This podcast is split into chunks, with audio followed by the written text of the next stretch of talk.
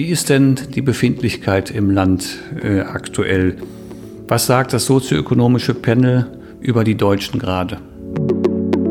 Dass es den Deutschen gut geht, dass die Zufriedenheit seit Jahren zunimmt äh, und dass wir natürlich auch Vermögenszuwächse haben und dass das eben auch über alle Altersgruppen hinweg sich entwickelt hat. Also von daher eigentlich ein positives Bild. Das heißt, Sie würden sagen, die Deutschen sind alles in allem ein glückliches Volk? Herzlich willkommen zum Chefgespräch, dem Podcast der Wirtschaftswoche. Makro, Mikro, Mammon. Wie Topökonomen die Wirtschaft sehen. Guten Tag, herzlich willkommen zum Vivo Chefgespräch. Mein Name ist Bert Losse und ich bin diesmal für Sie in die schöne Hauptstadt Berlin gereist. Ich sitze hier zusammen mit Professor Stefan Liebig und Carsten Schröder. Herr Liebig ist Vorstandsmitglied beim Deutschen Institut für Wirtschaftsforschung und er leitet hier seit Oktober 2018 eine der weltweit größten Bevölkerungsumfragen, das sogenannte sozioökonomische Panel. Carsten Schröder ist Bereichsleiter angewandte Panel-Analysen. Das Thema sozioökonomisches Panel, das klingt zunächst etwas dröge und kompliziert, ist es aber gar nicht. Das Panel ist die älteste und größte Haushaltsumfrage in Deutschland und eine der wichtigsten Datenquellen für die empirischen Forscher hierzulande. Viele Erkenntnisse, die wir zu Einkommen, Ungleichheit, aber auch zu den Lebensverhältnissen und den persönlichen Präferenzen der Bürger haben, leiten sich aus diesem riesigen Datenpaket ab. Mit den beiden Herren möchte ich heute darüber sprechen, was wir so alles über das Leben der Bundesbürger wissen und wie sich vielleicht gerade die Befindlichkeit im Land ändert. Und ich möchte gern mehr über ein ganz neues Projekt erfahren, das die Forscher gerade begonnen haben. Sie wollen nämlich endlich mehr über die Superreichen in Deutschland erfahren. Über diese kleine, aber feine Gruppe gibt es bisher nur sehr wenig seriöse Daten. Das könnte sich bald ändern. Guten Tag, Herr Liebig. Guten Tag, Herr Schröder. Guten Tag. Herr Liebig, zunächst mal eine ganz praktische Frage. Wenn man beim sozioökonomischen Panel mitmachen will, kann man dann mal ihn anrufen und sagen, hey, ich bin ein toller Typ, ich bin spannend, nehmt mich doch auf? Ganz so einfach ist es nicht. Denn äh, um tatsächlich die Qualitätsstandards in der empirischen Sozialforschung erfüllen zu können, ist es notwendig, dass wir die Menschen, dass wir die Menschen auswählen und zwar rein zufällig. Ähm, das Stichwort dafür ist immer Repräsentativität. Also, dass wir tatsächlich die Bevölkerungsstruktur, die wir hier in Deutschland haben, die unterschiedlichen Gruppen, die hier leben, tatsächlich auch bekommen und repräsentieren können. Und wenn jemand hier anruft und sagt, er möchte gerne mitmachen oder sie möchte gerne mitmachen, dann freuen wir uns natürlich, aber müssen leider sagen, so geht das nicht. Dann fassen Sie doch mal zusammen. Was ist das Besondere am sozioökonomischen Panel? Sie hatten das eingangs schon erwähnt. Das Besondere ist, dass wir seit 1984 jedes Jahr Personen und Haushalte befragen. Insbesondere die Haushaltsbefragung ist eigentlich das zentrale Merkmal des sozioökonomischen Panels. Was heißt das? Äh, Im Unterschied zu anderen, wir nennen das dann Querschnittserhebungen, die also einmal im Jahr repräsentativ die Bevölkerung befragen, befragen wir eben Haushalte. Das heißt, wir fragen den Haushaltsvorstand oder die Haushaltsvorständin, je nachdem, äh, wie das Verständnis ist. Äh, wir fragen alle Personen, die im Haushalt leben, also das heißt auch Jugendliche, Kinder mittlerweile auch. Und ähm, das Besondere am sozioökonomischen Panel oder an unserem Ansatz ist auch, dass wenn Personen, weil sie zum Beispiel älter geworden sind und äh, einen eigenen Haushalt gründen, wenn sie den Haushalt verlassen, dann verfolgen wir sie sozusagen nach. Das heißt, ähm, ja, wenn Sie jetzt nochmal überlegen, seit 1984 befragen wir Haushalte. Das heißt, 1984 gab es sicherlich Kinder oder Jugendliche in diesen Haushalten, die sind mittlerweile fast 40 Jahre äh, älter oder 35 Jahre älter.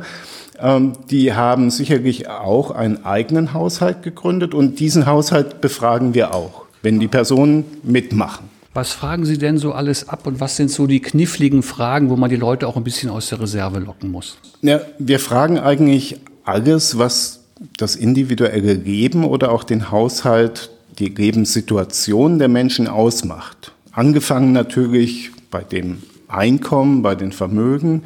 Äh, wer wohnt alles im Haushalt?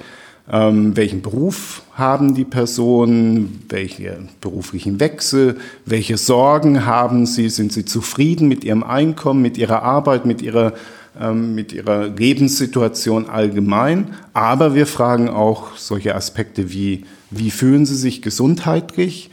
Was erwarten Sie von der Zukunft? Also ein sehr breites Spektrum an Informationen holen wir ein. Und das ist wichtig, weil wir genau dadurch nämlich tatsächlich für die empirische Forschung Daten bereitstellen, die so in dieser Form nicht woanders auch verfügbar sind. Darf denn jedermann diese Daten nutzen oder ist diese, äh, dieser große Datenpool einer bestimmten Klientel vorbehalten? Im Prinzip darf es jeder nutzen und jede, sofern sie Forschung betreibt. Ähm, das heißt, wir werden öffentlich finanziert, das heißt, äh, das sozioökonomische Panel wird durch Steuergelder finanziert und die Bestimmung, die wir haben oder die einzige Eingrenzung ist, dass tatsächlich die Daten nur für die Forschung bereitgestellt werden. Das sagen wir auch unseren Befragten, dass es eben tatsächlich nicht für kommerzielle Zwecke dient, sondern tatsächlich nur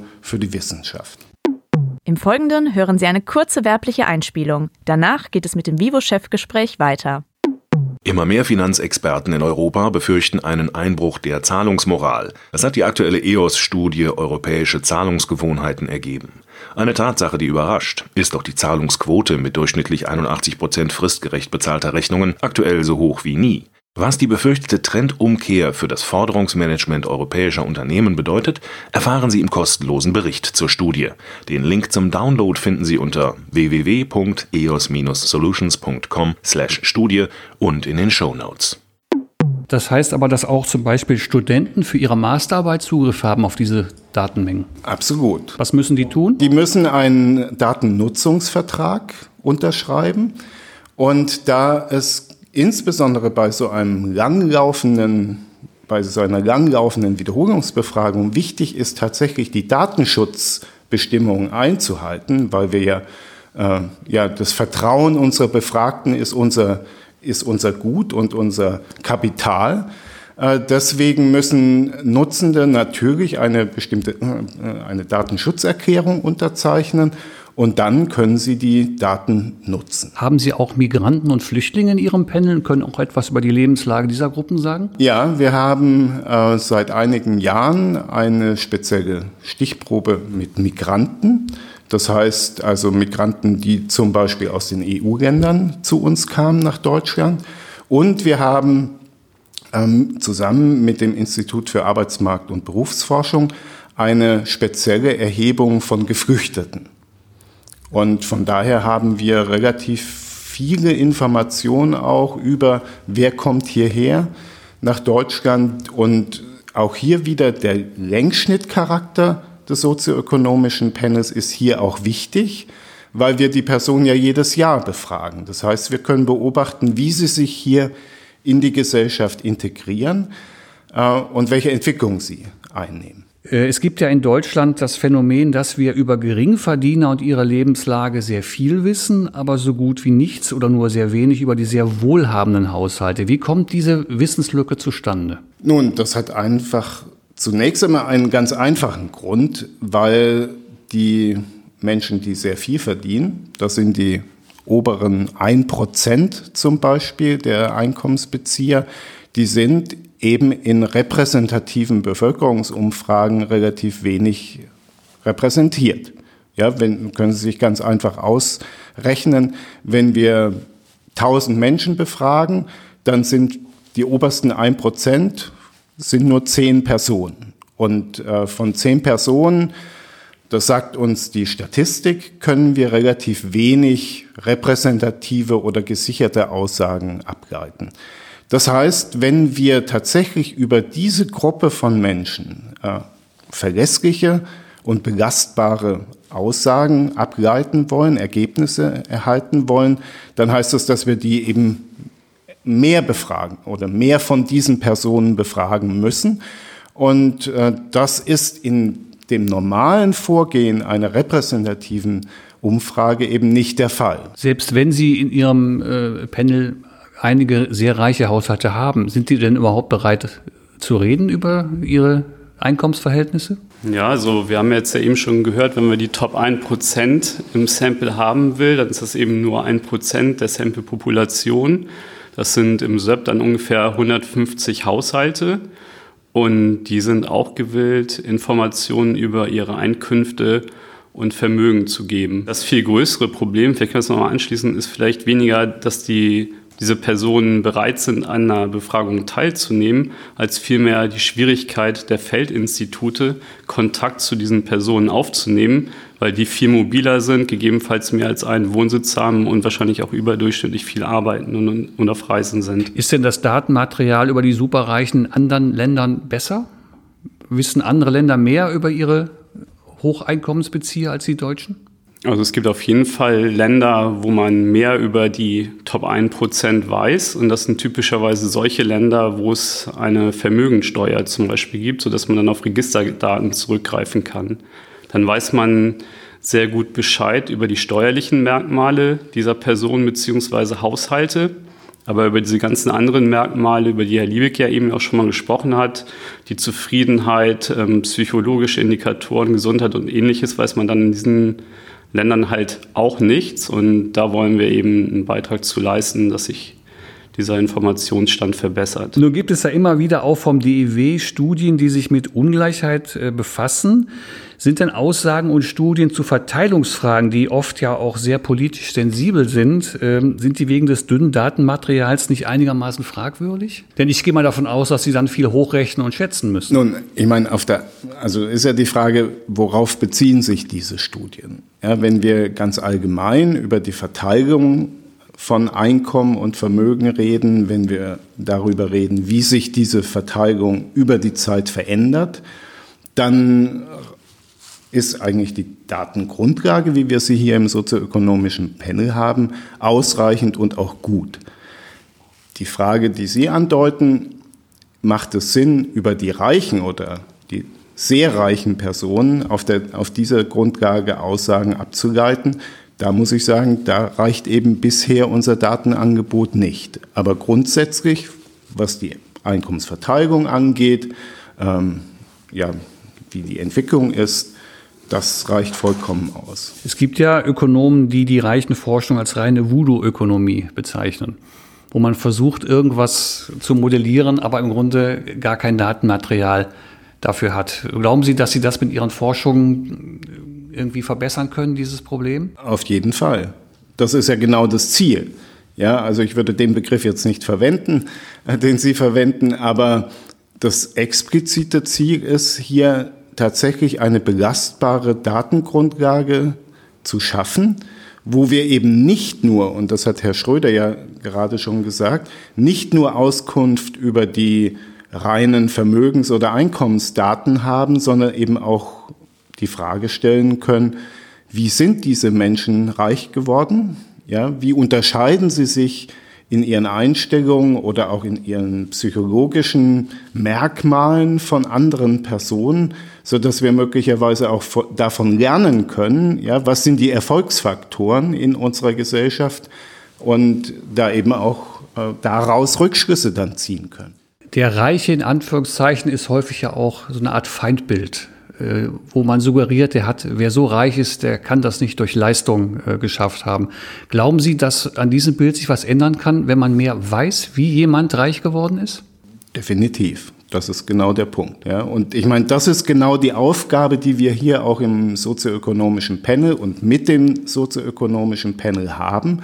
Derartige äh, Bilder, die eben ja, aus Vermutungen oder aus Unterstellungen vielleicht entstehen, diese mit empirischen Daten zu überprüfen und möglicherweise dann auch zu korrigieren. Nun gibt es dieses ganz neue Projekt Ihres Teams. Sie wollen endlich eine größere Stichprobe von reichen Haushalten äh, aufbauen. Können Sie mal ein bisschen aus dem Nähkästchen plaudern, wie Sie da vorgehen, wie weit Sie sind, wie Sie an die wohlhabenden Haushalte überhaupt rankommen? Also die Grundidee von dieser Strategie, die wir jetzt gerade auch ähm, im Feld implementieren, beruht auf einer empirischen Regelmäßigkeit und die besagt, dass Menschen mit sehr hohen Beteiligungen an Unternehmen typischerweise reich sind und den umgekehrten Fall findet man sehr, sehr selten. Das heißt also, wenn wir diese Grundgesamtheit von Menschen mit hohen Unternehmensbeteiligungen vernünftig abgrenzen können, dann können wir dann sehr zielgenau aus dieser Grundgesamtheit Personen zufällig rauspicken. Das wird dann also auch wieder eine Zufallsstichprobe und dann mit den Standardinstrumenten aus dem SEP befragen. Und wir haben diese Grundgesamtheit auf Basis von Registerdaten abgegrenzt. Die beträgt ungefähr 1,5 Millionen Personen mit Wohnsitz in Deutschland. Die haben Sie identifiziert? Die haben wir abgegrenzt, die an mindestens einem Unternehmen auf der Welt Beteiligung halten. Und von diesen 1,5 Millionen wiederum, die sortieren wir aufsteigend nach der Höhe ihrer Unternehmensbeteiligung. Und dann schmeißen wir von diesen 1,5 Millionen die unteren 900.000, die sortieren wir raus aus unserer Stichprobe. Dann verbleiben 600.000. Und diese 600.000, das war die Idee, die haben mit einer hohen Wahrscheinlichkeit sind sie dem obersten Perzentil der Haushalte in Deutschland zuzuordnen. Und in Deutschland haben wir eben ungefähr 6 Millionen erwachsene Personen. Also wir haben in Deutschland 60 Millionen Erwachsene, deswegen 600.000 in unserer Stichprobe und da wählen wir dann zufällig ein Sample raus und befragen die mit den Instrumenten des sozioökonomischen Panels. Aber die müssen ja erstmal bereit sein mitzumachen. Wie viele haben Sie denn sozusagen rausdestilliert und dann auch angesprochen, möchten Sie bei unserem Panel mitmachen? In der ersten Tranche 30.000 Adressen an das Feldinstitut übermittelt und die Response Rate, die beträgt, wenn ich es jetzt richtig im Kopf habe, ca. 8 Prozent. Das Feldinstitut heißt, das sind die Leute, die die Umfrage dann machen vor Ort. Ja, das muss man vielleicht auch mal sagen. Also ähm, wir stellen dieses sozioökonomische Panel zur Verfügung, aber wir machen nicht die eigentliche Feldarbeit. Die eigentliche Feldarbeit wird von einem Institut gemacht, das in Bayern sitzt. Und wie viele Haushalte haben Sie bislang befragt? Sehr wohlhabende Haushalte, kann man das sagen? Also wir sind in zwei Stufen vorgegangen. Wir haben vor ungefähr eineinhalb Jahren einen Pre-Test gemacht. Da ging es einfach mal darum, dieses äh, Design zu testen und hatten durch Mittel des BMAS die Möglichkeit, ein kleines Sample zu ziehen mit ungefähr 100 Befragten. Und das Vermögen dieser 100 Befragten, das war fast 100 Mal so hoch wie das durchschnittliche Vermögen im SÖP. Das heißt, mit diesem Sampling Design konnten wir eben doch sehr zielgenau reiche Personen in Deutschland abgrenzen. Und aktuell sind wir jetzt im Feld mit einer Hauptuntersuchung und da sind 2000 Haushalte das Ziel und da sind wir auf einem ziemlich guten Weg dorthin. Und hoffentlich werden wir dann Ende dieses Jahres halt diese Zahl von 2000 Haushalten dann auch erreicht haben. Was passiert mit den Daten, wenn sie fertig erhoben sind? Ich hatte schon gesagt, wir haben eine Finanzierung durch das Bundesministerium für Arbeit und Soziales bekommen. Und ähm, Teil des Projektes ist eben auch ein Kapitel im anstehenden Armuts- und Reichtumsbericht der Bundesregierung, in dem es in den letzten Jahren häufig schwerpunktmäßig um das Thema Armut ging, weil man wenig über Reichtum wusste. Und im nächsten Jahr soll eben dieses Thema Reichtum inspiriert eben auch durch diese neue Reichenstichprobe dann intensiver beackert werden. Ab wann ist man eigentlich reich? Was muss mein Chefredakteur drauflegen, damit ich zu dieser Gruppe zähle irgendwann? Also in Deutschland wissen wir das noch nicht. Das können wir Ihnen dann Ende des Jahres sagen. Sind das ab 150.000 Euro oder ab einer Million? Wann ist man in, im landläufigen Verständnis in Deutschland reich? Oder kann das jeder für sich selber interpretieren? Also es gibt einmal die Definition von Top-Vermögenden, zum Beispiel Top 1%. Und dann gibt es einigermaßen arbiträre Definitionen, wie dass jemand, der mehr als eine Million Euro Vermögen hat, als reich gilt. Aber es gibt keine harte Definition, was reich bedeutet. Aber was wären die Top-Vermögenden? Was ist das 1%? Ja, wie gesagt, Ende des Jahres. Mhm. Ähm, wie kann ich mir ein solches Interview vorstellen, wenn äh, der Interviewer zu einem wohlhabenden Haushalt, sehr wohlhabenden Haushalt kommt? Da klingelt dann also der Interviewer beim Milliardär Dr. Müller und sagt, was ist das denn da für ein Rembrandt an der Wand? Was ist der denn wert? Und was haben Sie denn so im Portemonnaie? Oder wie läuft so ein Gespräch ab? Nein, also die Interviews laufen genauso ab wie alle Interviews, die wir im sozioökonomischen Panel führen. Das ist ja gerade das Spannende hier, dass wir die gleichen, den gleichen Fragebogen, wenn Sie so wollen, den Reichen und den Nichtreichen äh, vorstellen oder vorlegen und das Interview läuft in gleicher Weise ab.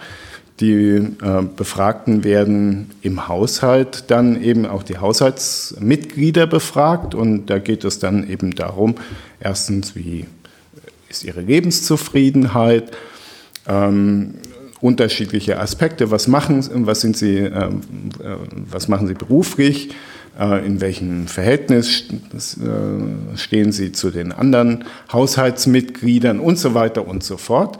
Und dann kommt natürlich dann irgendwann auch dieser Teil, der auch immer Bestandteil, Bestandteil des sozioökonomischen Panels ist, nach den Einkommensverhältnissen und den Vermögensverhältnissen. Und äh, da wird nicht der, Befra der Interviewer fragen, ja, wie viel kostet denn der Lamborghini da vor der Tür? Ähm, ja, und äh, wesentlich ist es natürlich, dass diese äh, Befragung in gleicher Weise am Computer, äh, Computer unterstützt auch stattfindet, sodass das wirklich ein standardisiertes Vorgehen ist. Ja, und wir müssen auch, und das ist ja die Grundidee auch von jeder äh, Erhebung im Rahmen wissenschaftlicher äh, Studien, dass die Befragungsbedingungen möglichst gleich sind. Also vielleicht kann man das noch mit einem Satz ergänzen. Das ist ja in der Regel computerassistiert. Das heißt, es besteht immer die Möglichkeit der Befragten, auch den Computerbildschirm oder den Laptop umzudrehen und diese Eingabe direkt vorzunehmen, ohne dass der Interviewer selber diese Eingabe sieht. Und es gibt noch das klang jetzt ja eben auch schon an und bezieht sich vielleicht nochmal auf Ihre Frage eben, diese Kritik von Voodoo-Forschung am oberen Ende der Vermögensverteilung. Das würden wir sowieso nicht so verwenden, das Wort, aber also der Charme liegt, liegt jetzt ja wirklich darin, dass wir einerseits mit dem sozioökonomischen Panel die unteren 25, 96, 97, 98 Prozent sehr gut beschreiben können, wie da die Einkommens- und Vermögenslage ist. Und jetzt hoffen wir eben durch diese Zusatzstichprobe von 2000 Haushalten dann auch das obere Ende zu beschreiben mit Methoden, die eins zu eins vergleichbar sind. Also die Art und Weise, wie das Vermögen abgefragt wird, ist identisch. Die Art und Weise, wie das Einkommen abgefragt wird, ist identisch. Wie die Haushaltszusammensetzung ist, das ist alles Ceteris Paribus, was sie sonst eben nicht haben. Wir hatten ja eben schon darüber gesprochen, dass es äh, Versuche gibt, einmal auf Basis von Survey-Daten wie dem SEP die unteren x Prozent der Vermögensverteilung zu beschreiben und dann die oberen, zum Beispiel Top 1 oder Top 2 Prozent zu approximieren. Und dann ist immer die Frage, wie approximiere ich das? Und sehr häufig wird es eben darüber approximiert, dass man entweder auf ähm, Steuerdaten zurückgreift, also aus der Steuerverwaltung, und dann bestimmte Zusammenhänge schätzt, wie zum Beispiel die Pareto-Verteilung. Dann haben Sie aber das große Problem, dass eine Steuereinheit nicht das gleiche sein muss wie ein Haushalt. Also zwei Personen, die nicht gemeinsam veranlagen, da wird eben auch, werden auch die Einkünfte und Vermögen separat dann eben erfasst und keiner weiß, wo die zusammenfinden. Sie haben gesagt, dass Sie auch Kinder befragen. Die werden dann nach der Höhe des Taschengelds gefragt? Nein, die kriegen natürlich äh, altersspezifische Fragestellungen, zum Beispiel nach der Beziehung zu den Eltern, äh, Erziehungsstiege der Eltern, aber auch natürlich der Situation in der Schule, ihren Lebensplanungen, ja, also altersspezifische Fragen. Sind die Eltern dabei dann? Die sind dabei, die müssen natürlich auch zustimmen. Wenn wir uns jetzt mal von den Reichen wegbewegen und uns die Gesamtheit der Bundesbürger ansehen, wie ist denn die Befindlichkeit im Land äh, aktuell? Was sagt das sozioökonomische Panel über die Deutschen gerade? Dass es den Deutschen gut geht. Dass die Zufriedenheit seit Jahren zunimmt, die Lebenszufriedenheit, aber auch natürlich die Zufriedenheit mit dem Einkommen, äh, dass die Einkommen äh, zunehmen, wir deutliche Zuwächse haben, das auf relativ breiter Basis, lediglich die im unteren Einkommensbereich, da haben wir eine gewisse Stagnation. Äh, und dass wir natürlich auch Vermögenszuwächse haben und dass das eben auch über alle Altersgruppen hinweg sich entwickelt hat. Also von daher eigentlich ein positives Bild. Das heißt, Sie würden sagen, die Deutschen sind alles in allem ein glückliches Volk? Ähm, naja, zumindest was ihre eigene Situation angeht, äh, haben wir zumindest keine Hinweise darüber, dass die Stimmung schlecht ist oder schlecht wird. Ähm, der Punkt ist natürlich hier auch, wir erheben die Daten ja sozusagen rückblickend oder äh, ja, jetzt nicht tagesaktuell, sondern wenn wir jetzt über äh, die Ergebnisse der, des sozioökonomischen Panels reden, dann heißt es, dass wir uns auf Daten aus dem Jahr 2018 beziehen. Ähm, wie es aktuell ist, erheben wir gerade und da können wir eben nächstes Jahr darüber reden, äh, was eben 2019 war. Kann man denn sagen, was die größten Sorgen der Bundesbürger sind? Das ist, glaube ich, auch jeweils unterschiedlich. Ähm, also was man eigentlich aus den Daten des sozioökonomischen Panels grundsätzlich lernt, ist, dass wir tatsächlich auch immer differenzieren müssen, also unterscheiden müssen, dass unterschiedliche Gruppen sich eben auch unterschiedlich entwickeln. Was sicherlich ein Aspekt ist, ist, dass die Unterschiede zwischen Regionen deutlicher werden. Meinen Sie zwischen Ost und West? Zwischen ländlichen und städtischen Regionen, dass sicherlich auch die Sorgen im Hinblick auf äh, Wohnraum und bezahlbaren Wohnraum da eben auch regional unterschiedlich sich entwickeln. Ähm, und das ist eigentlich ein zentrales Ergebnis, was wir in den letzten Jahren, was eigentlich auch in den öffentlichen Debatten zunehmend klarer wird, dass wir eben auch, wenn wir über Begriffe wie Armut oder Einkommensungleichheit reden, dass wir hier stärker differenzieren müssen. Ja, und dass wir auch nicht nur die Einnahmenseite von Haushalten uns anschauen müssen, sondern eben auch die Ausgabenseite. Und dass es einfach einen Unterschied macht, ob ich 3000 Euro in München verdiene oder 3000 Euro in Anklam. Und das ist, glaube ich, ein, eine Entwicklung, die in den letzten Monaten oder auch in der letzten Zeit auch deutlich wird äh, an den Analysen, die andere auch mit dem sozioökonomischen Panel machen. Herr Liebig, Herr Schröder, ganz herzlichen Dank. Das war das Vivo-Chefgespräch. Vielen Dank an alle Zuhörer. Ich sage Tschüss, bis zum nächsten Mal. Ihr Bert Losse.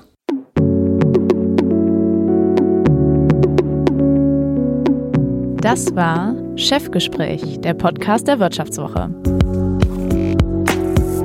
Makro, Mikro, Mammon. Wie Top-Ökonomen die Wirtschaft sehen. Mit Bert Losse.